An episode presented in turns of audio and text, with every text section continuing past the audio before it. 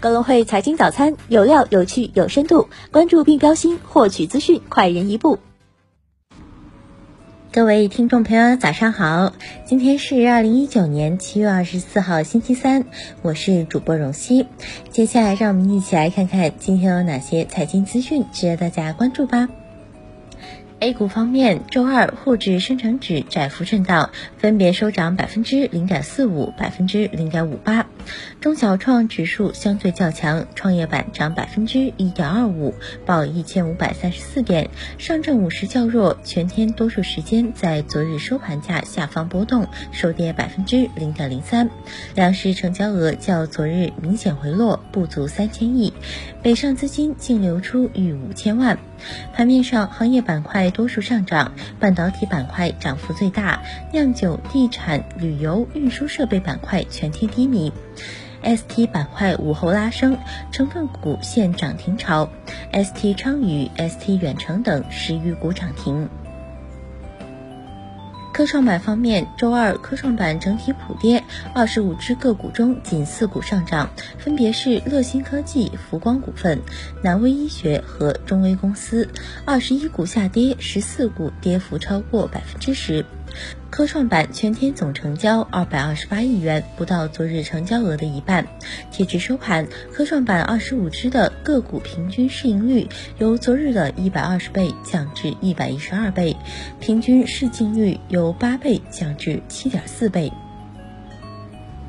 港股方面，周二港股市场小幅上涨，主要股指皆有涨幅。截至收盘，恒指涨百分之零点三四，国指涨百分之零点三七。主板全日仅成交五百八十八点零四亿港元，港股通净流入十点八二亿港元。从板块表现来看，半导体全天保持领涨，华为、苹果概念、体育用品现普涨行情，家电股、生物科技、建材水泥普遍走弱。个股方面，中生制药大涨百分之二点六二，领涨恒指成分股；恒安国际亦升超百分之五，碧桂园跌百分之二，表现最弱。港股通标的股，美图公司飙升近百分之三十，平安好医生涨超百分之六，新城发展控股大跌百分之十一，新城悦服务下挫百分之九。美股方面，美国三大指数集体收涨，道指涨百分之零点六五，纳指涨百分之零点五八，标普五百指数涨百分之零点六八，可口可乐涨超百分之六，大型科技股多数收跌，苹果涨百分之零点七八，亚马逊涨百分之零点四五，奈飞跌百分之一点零七。据新华社。中国共产党第十二届中央政治局委员、中央书记处书记，第十三届、十四届、十五届中央政治局常委，国务院原总理，第九届全国人民代表大会常务委员会委员长李鹏同志因病医治无效，于二零一九年七月二十二号二十三时十一分在北京逝世，享年九十一岁。上半年增值税累计新增减税四千三百六十九亿元，其中去年下调增值税税率翘尾减税一千一百八十四亿元，今年深化增值税改革减税三千一百八十五亿元，个人所得税两步改革叠加减税三千零七十七亿元，人均累计个税减税一千三百四十点五亿元，累计一点一五亿人无需再缴纳工薪所得个税。商务部外贸司负责人解读稳外贸政策措施表示，当前外贸工作的重中之重就是抓好政策落实，做好稳外贸工作。商务部正会同各地方各部门加强横向协作、纵向联动，确保政策措施早细化、快落地、真见效。同时，问计于企业、问计于地方，储备更加精准有力的措施举措，并适时推出。近期，央行行长易纲接受记者专访，谈到了利率并轨改革的主要思路，存贷款利率要分开走。易纲表示，存款基准利率仍将保留相当长的时间，以免出现存款大战。贷款利率定价机制要进一步改革，贷款基准利率淡出，由市场化报价利率来取代贷款基准利率，同时参考中期借贷便利等一系列市场化利率。工信部信息通信发展司司长、新闻发言人文库在发布会表示，目前已经起草完成了《携号转网服务管理暂行办法》，明确携号转网的服务办理条件、业务流程、服务规范等内容，近期将会按程序面向社会公开征求意见。据财新，孙雨晨已被编控，互金整治办已经建议公安机关对其立案。根据新浪财经了解，此前孙雨晨并未在监管机构关注名单内，但因与巴菲特扯上关系并持续炒作，所以进入监管机构视野。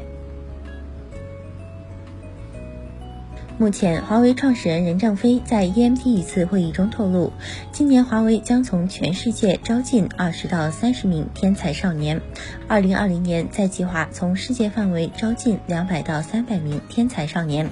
最近，华为以电邮发布了八名天才少年的年薪方案，这八名人员全部为二零一九届应届顶尖学生，其年薪最低限为八十九点六万元，最高限为两百零一万元。因发动机部件存在缺陷，沃尔沃汽车将在全球范围内召回五十点七万辆汽车。在极端情况下，此缺陷可能导致起火事件。沃尔沃汽车表示，受本次召回事件影响的汽车包括2014到2019年所生产搭载的两升四缸柴油发动机的车型，包括 S60、S80、S90、V40、V60、V70、V90、XC。六零和 XC 九零。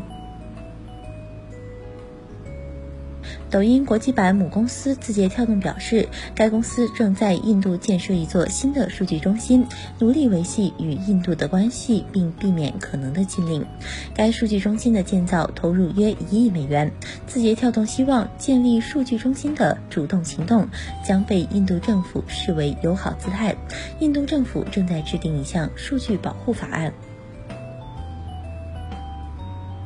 菜鸟日前宣布启动进口中心仓计划，将在全国主要口岸部署中心仓。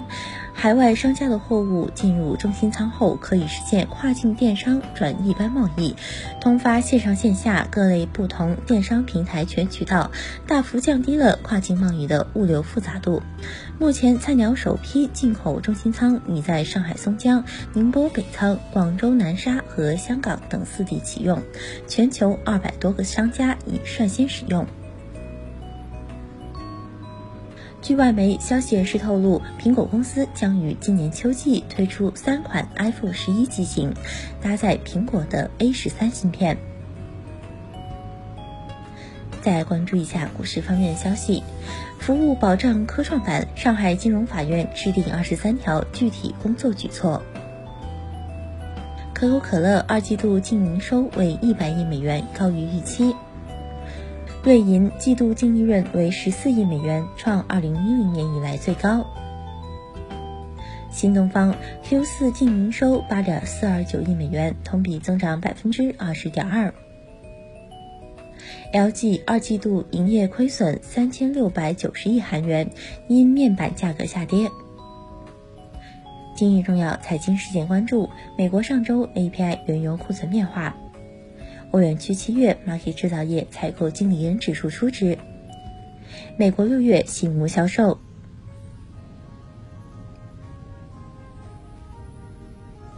以上就是今天节目的主要内容。更多深度专业的财经资讯，您可搜索并下载格隆汇手机 APP 查看。